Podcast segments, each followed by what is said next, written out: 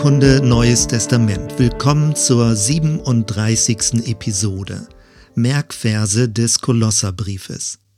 Gleich zu Anfang spricht Paulus wie selbstverständlich davon, dass das Evangelium Frucht bringt. 1,6 Wie in aller Welt, so bringt es auch bei euch Frucht und wächst von dem Tag an, da ihr von der Gnade Gottes gehört und sie erkannt habt in der Wahrheit. Und dann setzt er zum kosmischen Christus-Panorama an. 1, 15 bis 19. Er, also Christus, ist das Ebenbild des unsichtbaren Gottes, der Erstgeborene vor aller Schöpfung.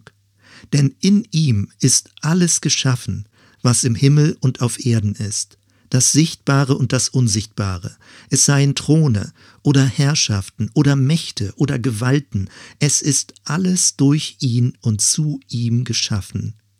Und er ist vor allem, und es besteht alles in ihm. Und er ist das Haupt des Leibes, nämlich der Gemeinde. Er ist der Anfang, der Erstgeborene von den Toten, auf dass er in allem der Erste sei.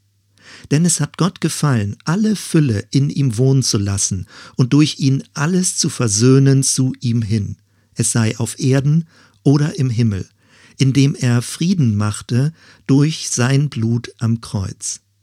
Die Formulierung durch sein Blut am Kreuz bringt die kosmische Perspektive mit einem leiblich gewordenen Ereignis zusammen. Diese Konkretion bewahrt vor spirituell-esoterischen Spekulationen.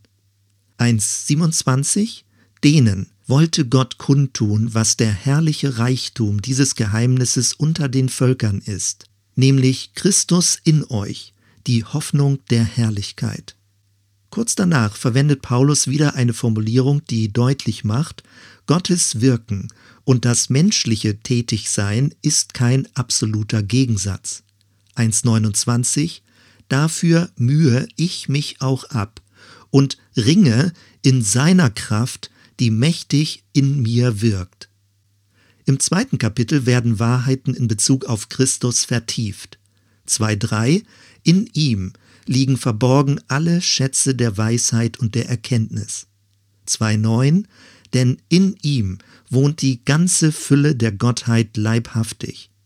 2.12 Mit ihm seid ihr begraben worden in der Taufe mit ihm seid ihr auch auferweckt durch den Glauben aus der Kraft Gottes, der ihn auferweckt hat von den Toten.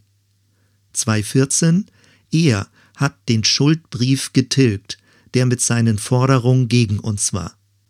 Und dann wechselt die Perspektive von Indikativ zu Imperativ, von Zuspruch zu Anspruch. 3, 2 bis 4 Trachtet nach dem, was droben ist nicht nach dem, was auf Erden ist.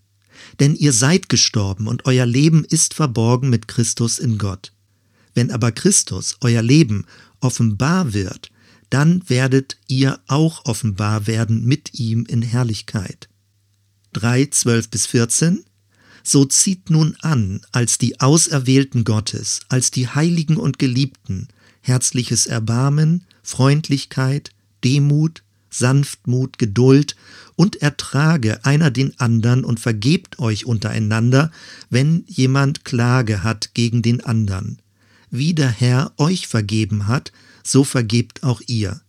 Über alles aber zieht an die Liebe, die da ist das Band der Vollkommenheit. 3, 16 und 17 Lasst das Wort Christi reichlich unter euch wohnen. Lehrt und ermahnt einander in aller Weisheit mit Psalmen, Lobgesängen und geistlichen Liedern singt Gott dankbar in euren Herzen.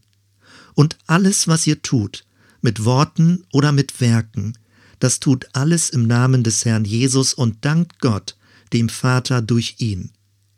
3.23 Alles, was ihr tut, das tut von Herzen als dem Herrn und nicht den Menschen. 4.6 eure Rede sei allezeit wohlklingend und mit Salz gewürzt, dass ihr wisst, wie ihr einem jeden antworten sollt. Paulus schließt mit persönlichen Worten und einer Bitte.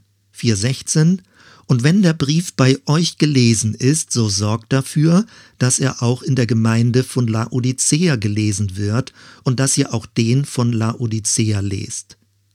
Der hier erwähnte Brief an die Gemeinde in Laodicea ist leider nicht überliefert worden. Offenbar gab es noch mehr apostolische Briefe, die sicherlich auch Wertvolles enthalten haben. Und doch finden wir sie nicht im biblischen Kanon. Soweit erstmal. Wir hören uns bei der nächsten Episode. Bis dann.